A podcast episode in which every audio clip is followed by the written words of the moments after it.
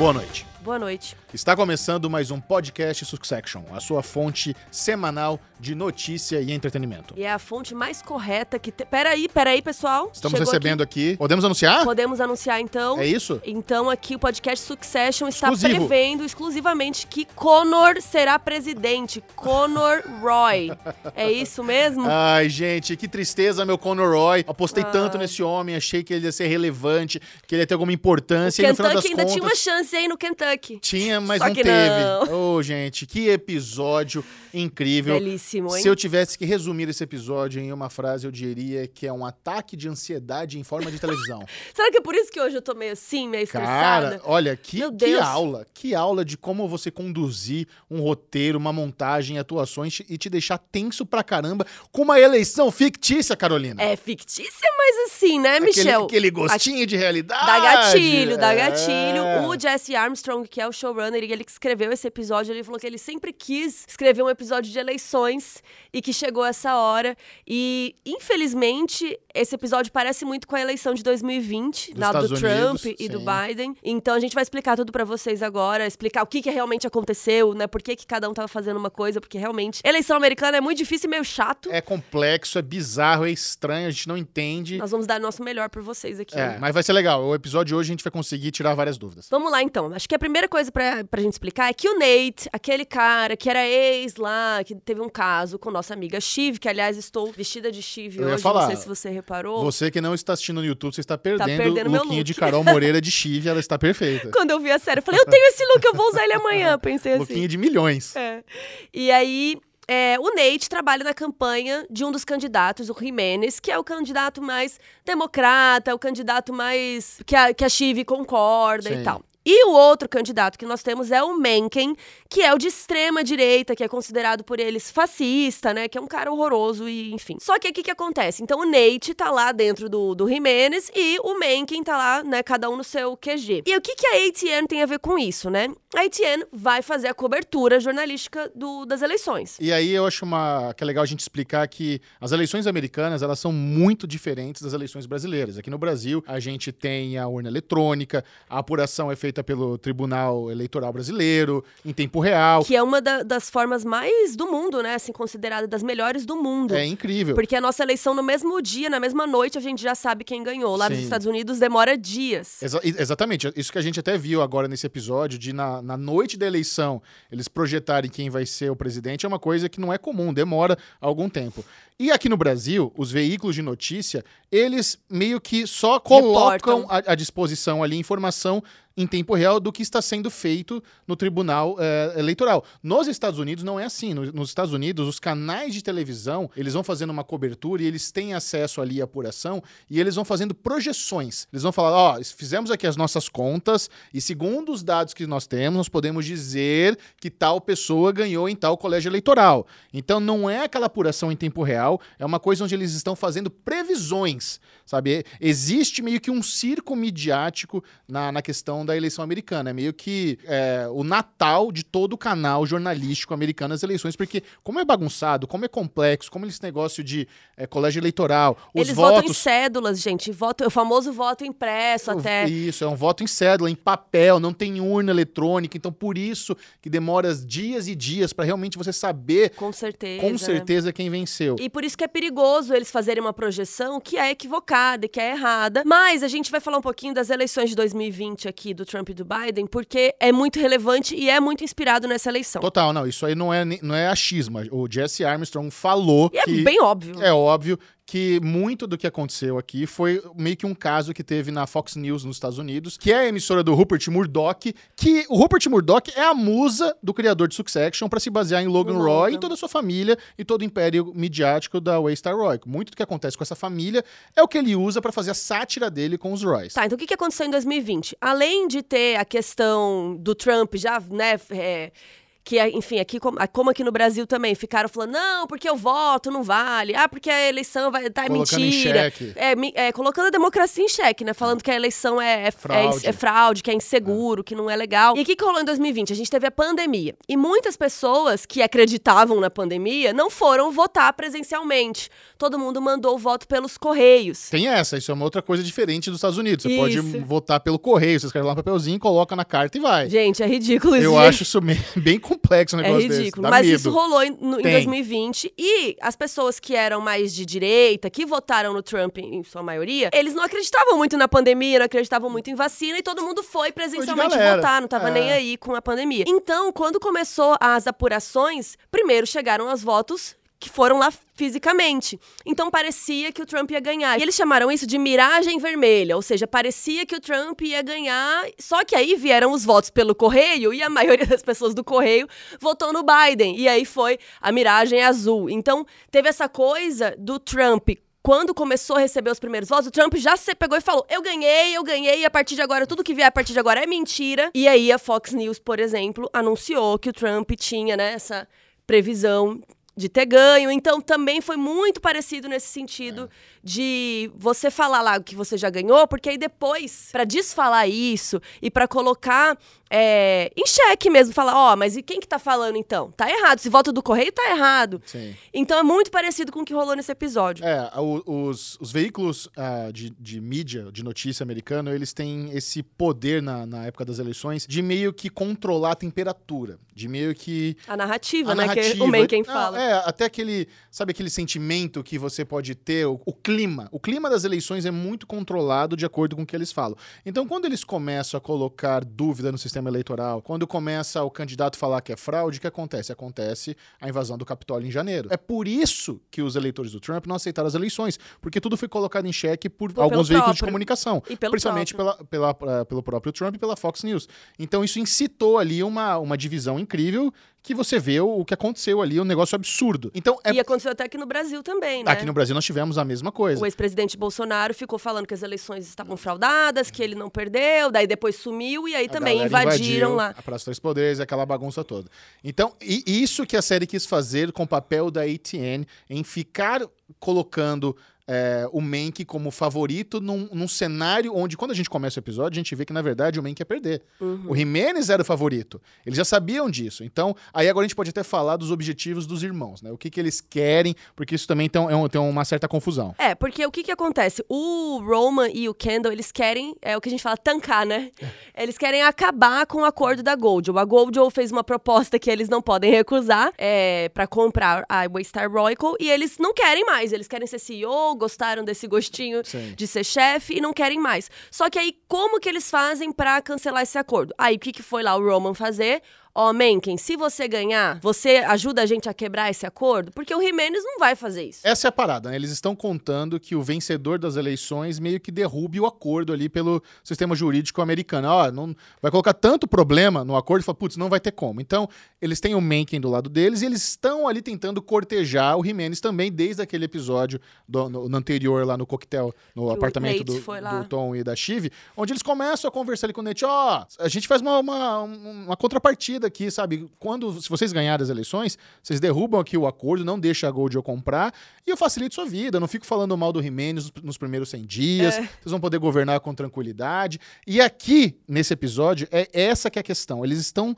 tentando o melhor acordo possível. Eles querem garantir que não importa quem vença, o Jimenez ou o May, que eles consigam que o presidente trabalhe com eles para derrubar o acordo. Só que nós temos a Chive na contramão, porque a Chive quer que o acordo aconteça. Ela tá fechada com o Madison. Para ela é bom que o acordo aconteça, que a Gold ou compre a Royco, porque ela seria CEO no acordinho que ela tem com o Lucas Madison. Mas a Shiv me parece a única sensata ali que ainda acredita na democracia e que acha que o Mencken é um perigo real pro mundo, né? Porque a gente sabe que o líder dos Estados Unidos acaba tomando decisões que impactam no mundo todo. Então a Shiv sempre tá ali falando, defendendo a democracia, falando que o cara é fascista, falando que ele é horrível. E aí a gente fica com essa dúvida, né? Será que é realmente isso que importa pra ela? Ou será que o acordo agora é, com o Lucas Madison também tá ali? Ou também os dois, né? Pô, unindo o útil ao agradável, Sim. vou lutar por isso, né? É, isso aí é um, é uma, é um escancar a hipocrisia de todo mundo, sabe? A gente- Enfim, a hipocrisia. Eu, eu tento torcer pra Shiv, mas a Shiv também não é uma boa pessoa.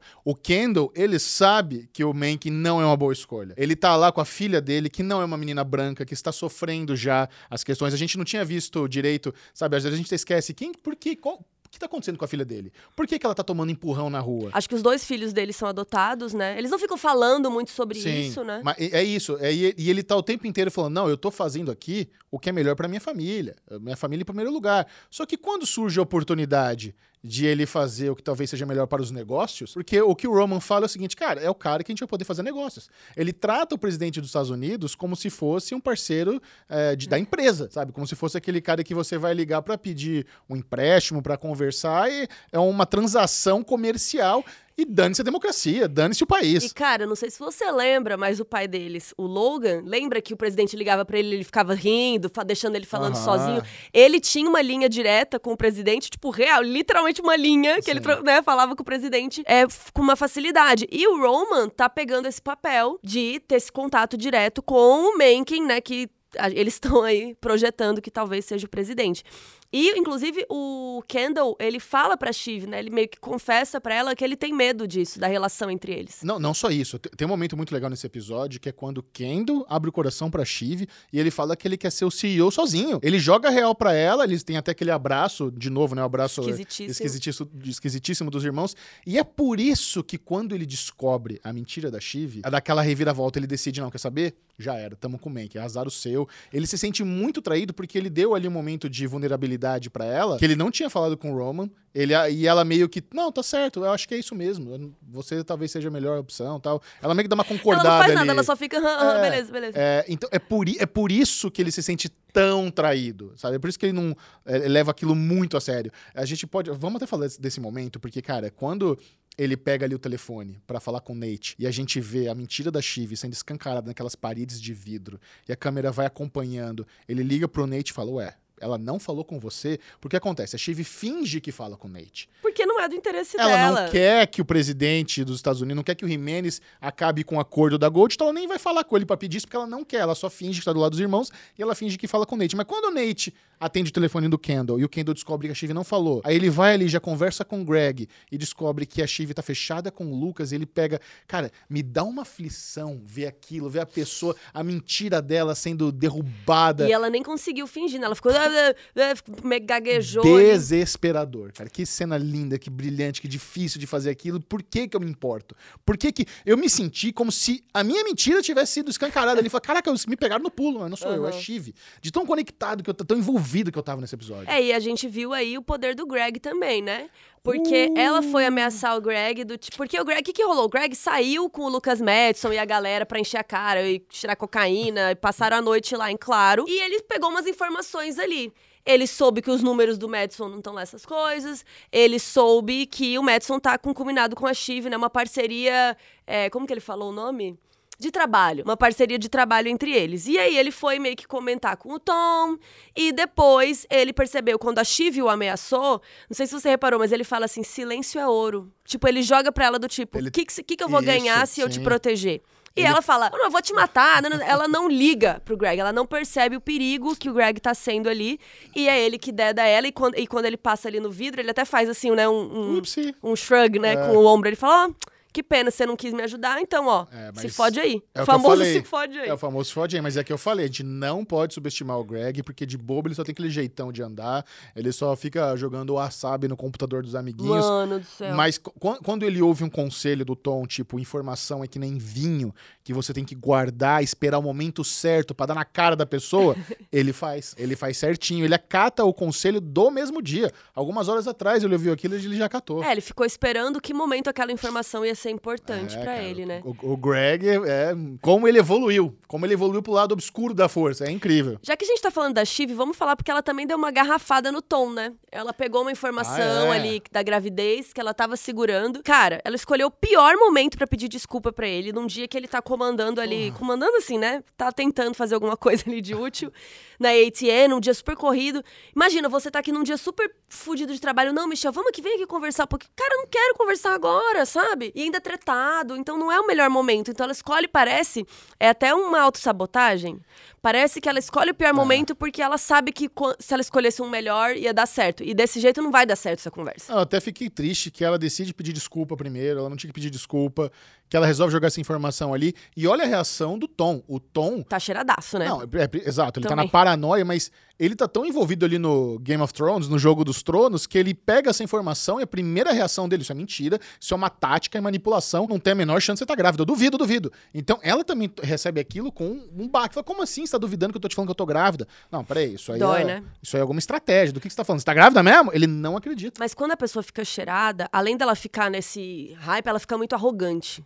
Isso também, é, eu, eu nunca vi, mas várias pessoas falam sobre isso, que um dos sintomas é que a pessoa fica se achando muito, ela acha que ela tá no poder. A pessoa que, que cheira, ela fica ali, naquele, naquele púlpito, né, do poder. Então ele tá achando, tanto que ele olha pra ela meio de cima, assim, ele tá tipo, foda-se você, foda-se sua gravidez falsa, tudo. Eu não acho que. Ele acho tá que é muito não. arrogante. Eu acho que ele não acredita. Eu não acho que Também, ele mas eu acho que é uma, uma- um combo, sabe? É, eu- Porque ele eu- tá muito escroto. Sim, ele tá muito escroto, mas eu acho que a parada ali é que ele tá duvidando da informação. Com não é que ele tá menosprezando, sabe? Eu acho que esse é o. Ele tá tão en- envolvido ali no jogo que ele tá achando que tá, é mais um movimento do tabuleiro de xadrez. Que não é vida real que a, que, a, que a mulher dele tá grávida. Ele não consegue processar essa informação, sabe? Que talvez seja uma coisa bonita. Era o que ele sempre quis. O que ele mais queria era ter um filho com a Chive. E ele recebe essa informação e ele não aceita. Ele não consegue acreditar que aquilo é verdade. Ele não consegue assimilar. E sabe o que que é interessante? Porque a série, ela não tá passando dia a dia. No começo a gente falou que ia ser dia a dia, né? Tipo. Dez dias corridos. Dez dias Eles corridos. anunciaram que ia ser isso, eles falaram, mas, mas. não parece. É, então,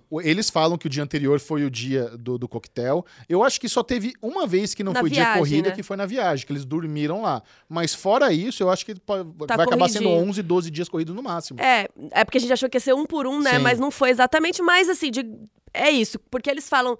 E a gente esquece, porque como a gente assiste semanal, às vezes passa essa impressão que passou um tempo, né? Mas não, foi ontem que eles brigaram. Foi ontem. Foi, sabe, no dia. Faz, faz uma semana que ela descobriu que realmente tá grávida. Então tá tudo ali, parece que ela tá guardando, né?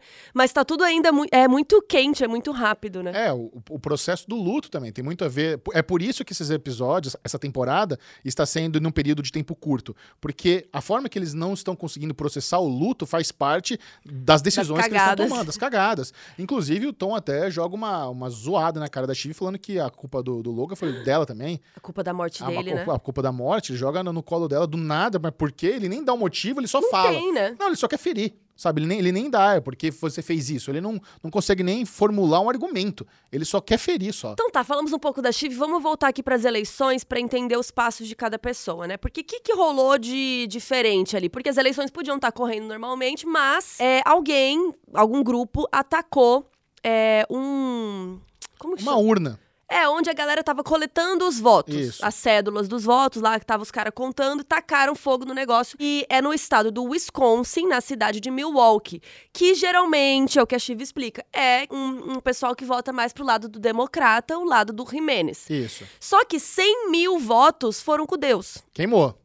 Já era. E agora? E aí, o Jesse Armstrong até explicou lá no podcast gringo, que compete com a gente, que ele foi entrevistar lá, é, foi entrevistado, e ele explicou que eles conversaram com pessoas que trabalham com política, eles queriam algo que fosse bem complexo de não saber o que fazer. É, isso que é legal, né? Eles pensaram qual é um cenário nas eleições onde a gente coloca dúvida no que fazer. Aí ele conversou tem com um uma monte- regra é, sobre, né? Ele conversou com um monte de gente e eles chegaram nesse cenário. "Ô, e se se perderem centenas de milhares de votos porque tacaram fogo? Existe algum protocolo? Existe alguma, alguma sequência de, de regras claras que, que fala assim, agora nós vamos O que, que faz com isso? Vamos ter que fazer uma reeleição. Vamos ter todo mundo que perdeu os votos, vamos ter que votar de novo. Vai ser anulado, vai, vai para quem tem mais, vai para quem tem menos. Existe regras definidas? Não tem, tá em aberto.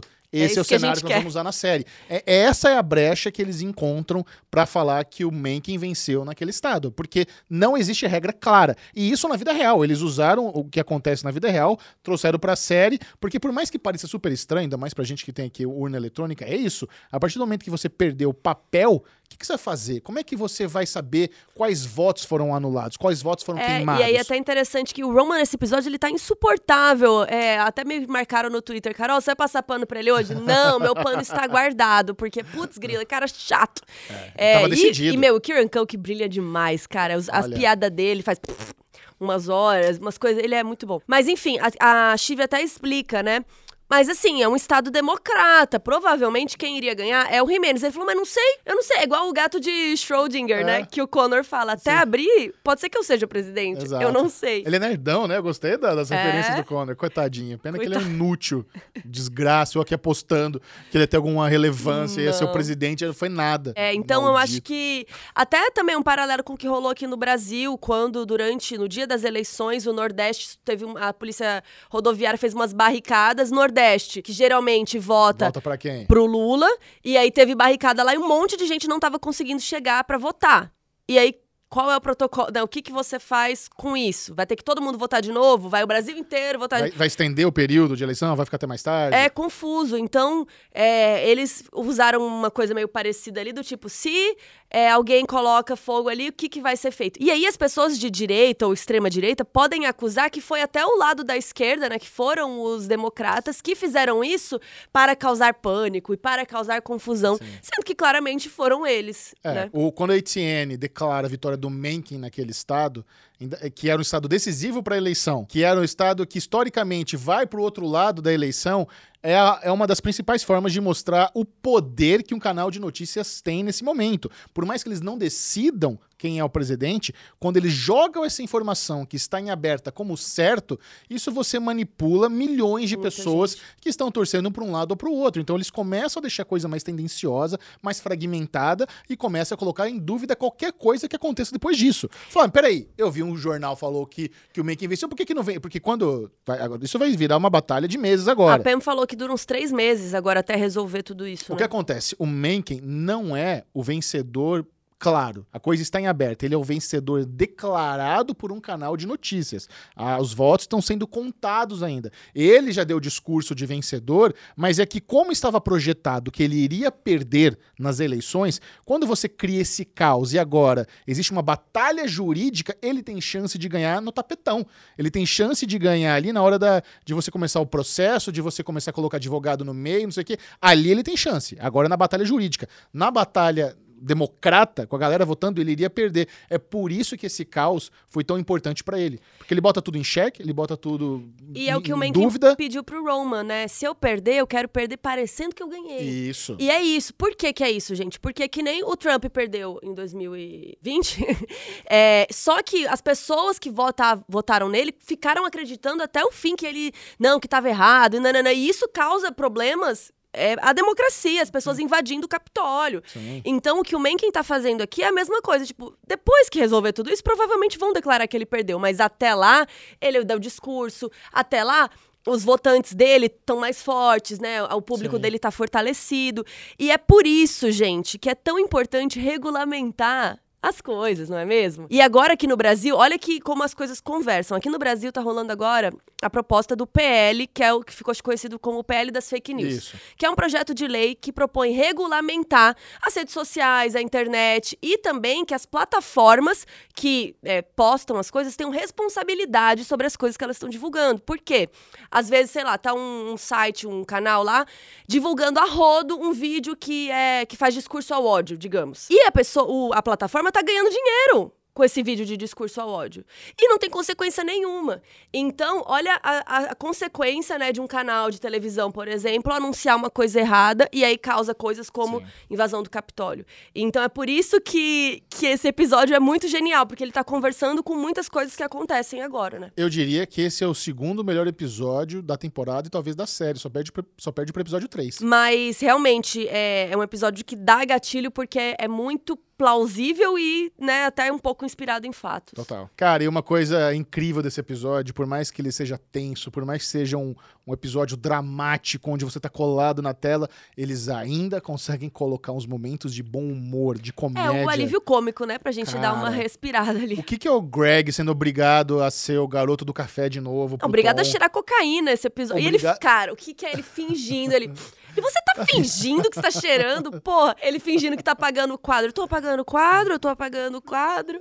Tá com wasabi no olho do Darwin, coitado. Cara, essa do wasabi é muito boa, porque ele tá ali comendo o japinha dele, aí ele encosta no o notebook. japinha do- ruim lá, o Su- Subaru. lá. É, exa- ele pegou um japinha lá do- da bodega que eles falam, né? Bodega. Aí ele esbarrou ali no wasabi no computador do cara, o cara vai mexer, coça o olho, fica cheio de wasabi no olho, começa a arder, ele vai lá e coloca refrigerante de limão ainda na- no, cara, daquele banho. Mas não é tão alimonado assim. Ah, ele é tipo bebe, né? Não é, É, tanto. é levinho, é levinho. Cara, que zona, cara. Que Tadinho. engraçado. Não, e aí o melhor é que o cara ainda nem se recuperou e tá todo mundo. E aí, você vai pôr? Vai, vai falar que foi o Mencken? Não vai? E o cara assim, calma, gente, eu tô morrendo aqui, né? É, mas isso a gente pode até falar, né? Porque existe uma hierarquia na hora da- das eleições que eles tentam estabelecer, mas no final das contas o chefão sempre manda.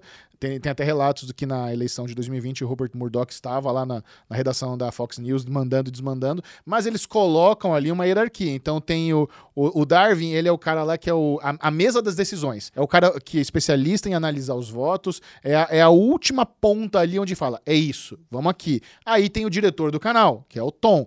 Aí tem o, o dono do canal, que aqui são o- o- os, os Roys, as crianças. Só que a hierarquia não foi respeitada, né? O coitado do Darwin lá ficou sendo mandado e desmandado, ele não teve E ele autonomia acaba nenhuma. cedendo no final, né? Zero e é autonomia. interessante também que o Tom, no começo do episódio, ele tá se achando, né? Ele fala, porque se eu não tomar um café, o mundo vai virar uma meba, porque a China vai atacar, vai cair uma bomba Sim. e a gente... Eu amei que ele fala, a gente vai voltar pra Pond Life, né? Tipo aqueles lagos que a gente era umas amebinha, né? E ele fala, ele tá se achando tão importante que... A ponto de se ele der uma piscadinha, o mundo vai, Vai acabar, acabar. vai explodir. E no final do episódio, ele tá com vários celulares na mão, assim, né? Ele fala: Não, vocês decidem. Eu tô aqui só, né? Vocês. de-" Tipo assim, né? Ele viu que o negócio ia ferrar pra ele, tanto que no final aparece a foto dele, né? O He-Man está acusando a. Etienne de fazer uma projeção equivocada. E a foto dele lá, e ele olhando assim, puta, me fudi, né? E de novo ele não fechou com a Chive. De novo ele teve a oportunidade de ser leal com a mulher dele, ele não foi novamente. Então, cara, e- e se ela tinha alguma dúvida, é é hora de bicar esse homem de uma vez por todas, cara. Chega. E também pra completar a comédia, a gente tem uns takes assim que a gente não sabe muito bem onde eles estão, mas tá o Hugo, o Frank, o Carl, eles estão assistindo a cobertura da ATN e dando risada, fazendo piada, né? Então também É o aquele circo. é aquele toquinho que eles estão de olho no que tá Sim. acontecendo, né? Não, teve até o Greg tentando o tempo inteiro botar os irmãos pra fora da redação. Gente! Vamos subir, Vamos tem uma subir. salinha. Quer tratar eles igual gado. Hoje, o que, que você tá falando aqui? Me deixa em paz, eu que sou dono Não, disso aqui. e eu amo que toda hora o Tom não quer lidar, ele passa pro Greg, né? Sim. Ele tá com o telefone assim, ah, fala com o Greg. E aí depois, tem até uma hora que a Chive desliga na cara dele e depois ele vai lá e ó, É, na Chive. Exato. Você Dá vê. o troco. Não desligue na cara dele. Não faço. E o negócio do Pôncio Pilatos? Cara, é muito a louco Chive isso. A, eles. a Chive chama os irmãos de Pôncios. Pilatos. E Pilatos, né, segundo a Bíblia, foi aquele líder romano que lavou as mãos e não salvou Jesus Cristo da cruz. Ele tinha o poder de fazer algo E não falou, fez. ah. Omitiu. E aí é isso que ela tá falando, é vocês estão, deix- tipo, deixando a merda acontecer e não vão fazer nada. É, o Jesse Armstrong, ele tem esse tesão pela mitologia romana, né? O Roman é Romulus, o nome dele. Romulus foi o primeiro rei romano. Foi o cara que matou o irmão dele na mitologia romana. Será que tem alguma pista aqui pro, pra conclusão do Succession? Cara, eu quero eu vou, falar isso mais no final, mas antes eu queria falar da Rava, porque o Kendall, ao invés de falar pra, pra né, ex, fala, olha, vou botar uma segurança aí pra ajudar vocês, talvez ela ia aceitar normal, fala, não, beleza, que bom, Sim. obrigada. Mas não, ele põe um carro escondido, a mulher acha que tá sendo seguida, a criança tá desesperada, a menina Sophie, e ele fala, não, não, a placa é T, é, é, Ah, sou meu. eu. É meu, pode deixar, fica de boa que é meu. Foi mal. E aí, no fim do episódio, ele quer ir lá no meio da noite. Tipo, sei lá, era meia-noite, sei lá que horas era, uma da manhã. E ele ligando pra Rava pra ver a menina. É, é porque ali ele teve que. Sentiu culpa, né? É, ele teve que assumir a hipocrisia dele. Ele tá falando que, que ele- o- tudo que ele faz é em prol da família e quando ele teve a chance de fazer algo em prol da família, que era não apoiar o Mencken, ele não fez. Então ele é um Zé Ruelão. E sabe quem é outro Zé Ruela? O Quem? Connor, né? Ah, Vamos falar um pouquinho do Ai, discurso do Connor, Connor, tá. porque Connor ficou ali tentando negociar uma embaixada, um negócio, só que aí o, o Roman até falou pra ele, isso era ontem, amigo, agora Já já, foi, né? Foi com Deus. Aí ele, pô, mas e se eu der um discurso top aqui, falando, né, do Mencken, será que eu consigo uma embaixadinha ali na Eslovênia, alguma coisa assim? Eu achei que ele conseguiu, né? Porque Parece ele deu que o sim. discurso. Parece que deu certo, parece que ele fechou esse acordo aí e nós teremos aí uma, um líder dos Estados Unidos em, em- em terreno estrangeiro no Nossa. nome de Conor Roy. Que perigo, né? E eu achei muito interessante ver a perspectiva da Willa nesse episódio, porque ela tá ali apoiando ele, né? Tentando dar o melhor dela. E aí, quando eles vão no, na ATN pra falar e fazer o discurso, ela olha assim, ela fala, cara, mas ele é de extrema direita. Eu não tô confortável com Ela isso. começa a entender pra quem que eles estão ajudando a eleger, né? E aí ela fala, ah, mas jantar em Veneza, não sei o que Hum. lá em Viena. Então ela sabe que, tipo, se eles fizerem isso, a vida deles vai ser muito show. E é isso que importa pra eles, né? Pra e aí, mundo. quando o Conor dá aquele discurso ridículo, né? Zé Ruela, como você disse, falando, ah, eu sou bilionário. Foda-se, vocês que estão se fudendo aí, né? É basicamente isso que ele tá falando. É, esse é um episódio muito sobre fazer a coisa certa versus atingir seus interesses pessoais. Totalmente. Você tem a oportunidade de fazer a coisa certa ou atingir seus interesses pessoais. O que você vai fazer no final do dia? E a gente vê pessoas escolhendo sacrificar Egoísta, o né? bem maior em prol de negócios, em prol dos seus interesses particulares, sacrificando, se for necessário, uma nação inteira. Exatamente. É incrível. É incrível o poder que poucas pessoas têm nesse mundo. A gente está vendo uma série, uma série de ficção que, por incrível que pareça, ela é coladinha na realidade. Pois é, por isso que é chocante É. da ansiedade, né? E o que o Connor fala ali, cara, tem um take da Willa em seguida que ela fica assim meio, sabe, meio pensativa, meio Nazaré fazendo conta ali, porque ela fala, caraca, olha esse cara. Mas no final ela vai tomar café da manhã do Brovnik e tá feliz. É, e é muito, acho que, né, pra falar um pouquinho da Willa, que ela sempre fica ali meio de coadjuvante, mas a jornada dela é totalmente essa, né? Sim. Desde o princípio, ela ganhando dinheiro pra ficar com um cara que ela não, não gosta, ela ganhando dinheiro pra ficar com um cara que agora é de extrema direita. Então, também, ela tá pondo os interesses dela, pessoais, acima do que ela acredita também, sabe? Então, é muito interessante, porque todos os personagens ali são egoístas, e é cada um por si. Exato. E cada um por si, tanto que o Roman, né, meteu o loucão nesse episódio. Cara, mas o Roman, ele se posicionou de uma forma onde ele tá gigante agora no tabuleiro de xadrez. Porque ele deu all-in no Mankin, forçou a barra, conseguiu o que ele queria. Ele não tem escrúpulo algum. Algum. O, o talvez futuro presidente dos Estados Unidos é um brother dele, que ele tem ali no WhatsApp quando quiser. No E- final ele até liga, né? Fala, e aí? Tá na cadeira do. do- do- Ele fala potos, ele É. fala uma- faz uma piada com potos. pot- Tá sentadão na cadeira? Top, né? Muito íntimo. E não só isso, amanhã, né, no dia seguinte, vai ser o velório do pai deles e ele vai ser o irmão que vai representar a família e vai discursar no velório do Logan Roy. Então ele vai ter duas situações de poder muito grande em pouquíssimo tempo. Ele coroou o rei. Pelo menos agora, né? Não está 100% declarado que o Mencken é presidente, mas até o momento ele já se elegeu. E, e- e o Mencken, ele fala, eu fui declarado presidente por um Pela- veículo de credibilidade, sabe? Por um, por, um, por um veículo que as pessoas têm que acreditar. E agora, com o Ro- E a gente teve. Eu não sei se assistiu a prévia do episódio 9. Sem dar muito spoiler. É, mas a prévia do episódio 9, né, mostra o Roman ele ensaiando pro discurso e ele quer muito se colocar como o futuro Logan. Ele até imita os trejeitos, um É. pouco do sotaque do pai, assim, no trailer. Eu tô muito curiosa pra ver. Nessa reta final, Roman Roy é o cara. É muito interessante que várias vezes nesse episódio eles falam, né? O famoso What would Logan do, né? O que que o Logan faria nesse cenário? Aí eles discutem, aí depois mais pra Sim. frente a Shiv, né, fala, pai, não faria isso, faria o que ele quiser. Então eles querem muito essa, essa aprovação do céu ou do inferno, né? É, do Logan. Então é bem interessante É. como agora cada um tá por si, né? Principalmente o Roman. O Roman tem essa necessidade de realmente é, manter o legado do pai, fazer o que o pai faria e se inspirar no, no pai dele pra continuar o- os negócios. E é muito aquilo que eles falam ali do bife, do frango, né? Que é um bagulho que é muito pessoal e problema Cara. deles de criança que eles estão levando que pode causar problemas no mundo todo, sabe? É muito louco, né? A gente vê picuinhas de criança, traumas infantis, trazendo repercussão na, na, na vida adulta deles e também na, no- na direção de um país. Quando o Roman fala, cara, quando a gente era criança, você queria frango, eu queria filé, a gente só queria, ah, queria só comia frango, porque você queria. Hoje, nós vamos comer filé, nós vamos fazer o que eu quero. E o que eu quero é eleger o Mencken. Então, ele, cara, ele forçou muito a barra pra isso acontecer. Muito, muito, Não, muito. ele tava trabalhando esse episódio, né? Ele Tava. tava dali pra cá, dali pra cá. Ah, ele, ele desceu lá, fez o âncora, fazer aqueles comentários lá, passando É. pano, sabe? Ele tomou várias atitudes ali por conta própria pra fazer acontecer mesmo. E no final a gente vê a Shiv ligando pro Lucas Madison e falando: ó, eu vou dedurar e me pareceu isso, que aí eles vão contar o que realmente aconteceu ali nos bastidores. Vamos ver, né? Porque É. semana que vem temos velório. Sim. E eu acho que essas coisas das eleições vão continuar em paralelo, né? É, o problema é isso, né? O problema é que a série vai acabar em dois dias. Uhum. né? Essa história acaba nos próximos dois dias